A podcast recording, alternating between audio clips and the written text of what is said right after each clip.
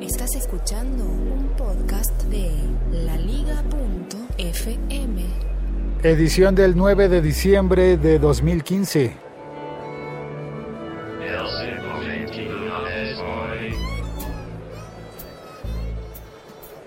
Ayer recibí el correo que me notifica que como usuario de HBO Go, aunque debo decir que llevo bastante tiempo sin ver efectivamente contenidos, películas, series en, esa plataforma, pues la tengo disponible todavía por ser suscriptor de una de las compañías que presta el servicio.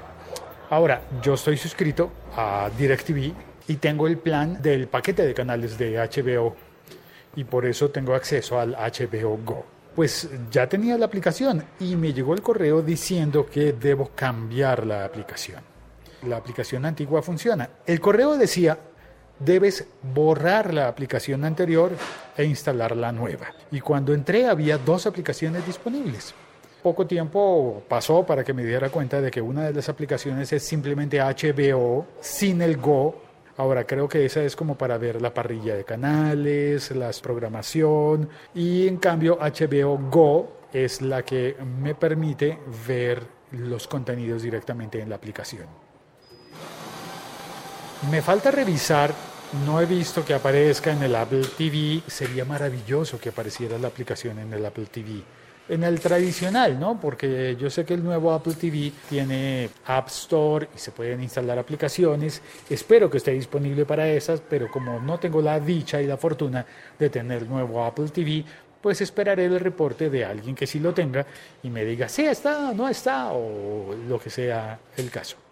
Entonces está ya disponible la aplicación. No le cambiaron el nombre, no fue HBO Now, sino que es de nuevo HBO Go por lo menos para Latinoamérica. Y en Colombia está el primer operador de televisión por cable, bueno, que no es necesariamente de televisión por cable, sino de Internet.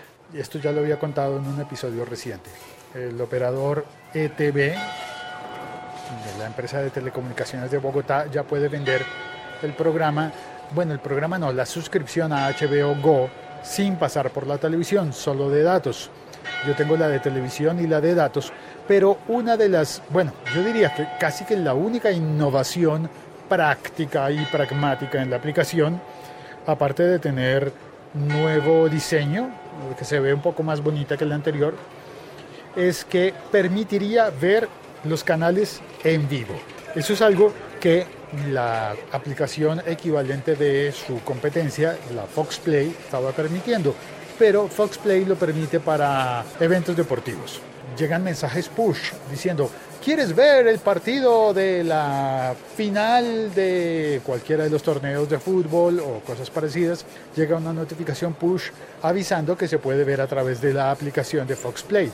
La de HBO dice que se puede ver directamente del canal, es decir, si alguien quiere ver el episodio de estreno de Leftovers lo puede ver desde el momento en el que se está emitiendo en el canal. Una de las ventajas es que al ser HBO canal o un conjunto de canales de pago, pues no tiene publicidad, no está interrumpido por publicidad.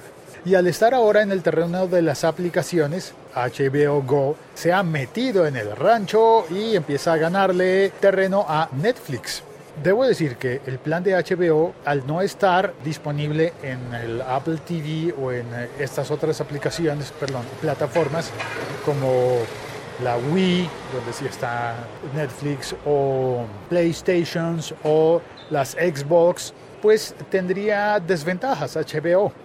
Así que yo espero que pronto la batalla se pase al terreno de los precios, para que los usuarios salgamos beneficiados con mejores precios. Pero eso sí, HBO lo que tiene es material, ¿no? Contenido de primerísima primera calidad. Vale decir que, por ejemplo, tienen a su haber Game of Thrones, Juego de Tronos. Y mientras lo sigan teniendo, Game of Thrones y tantos otros que son exclusivos, porque hay otros hay otras series que son producidas por HBO, pero que han aceptado abrirlas y distribuirla también en otras plataformas. Es decir, en Netflix yo puedo ver Mad Men, o puedo ver Los Soprano, pero no puedo ver Game of Thrones. En este momento me parece que Game of Thrones y Leftovers son como los de cabeza de cartel de HBO.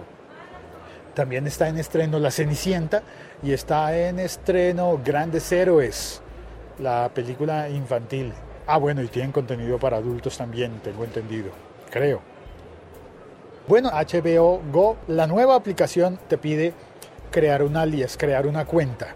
Debes volver a entrar y al ser otra aplicación se olvida de tus preferencias, ya no se acuerda de qué es lo que tú has visto y qué es lo que te gusta, pero puedes volverlo a crear y ahora puedes ponerte un nick, un nombre de usuario. Y al ponerte el nombre de usuario, la plataforma recuerda, por ejemplo, a través de qué operador de televisión o de internet estás suscrito así que siempre me saluda con el logo de DirecTV. En la Apple Store, cuando vi las reseñas, noté que curiosamente la nueva aplicación de HBO Go tenía solo una estrella y entré a mirar y había unos cinco comentarios malos diciendo que no servía para nada.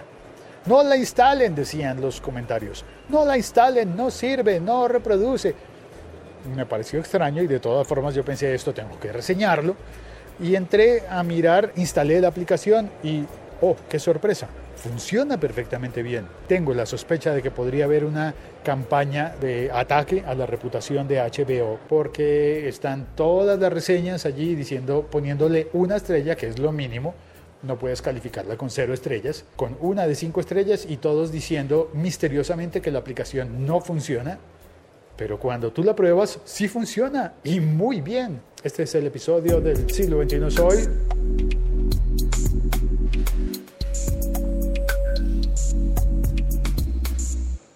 Muchísimas gracias a todos por oír este episodio. Soy Félix, mi Twitter es arroba locutorco. Si alguien que esté oyendo este episodio hace la prueba para ver si se puede instalar la aplicación de HBO Go en esos dispositivos mencionados, en el Apple TV, en el nuevo Apple TV, PlayStation, Xbox One, 360. Probémoslos todos, a ver qué pasa. Un abrazo. Chao. Feliz diciembre.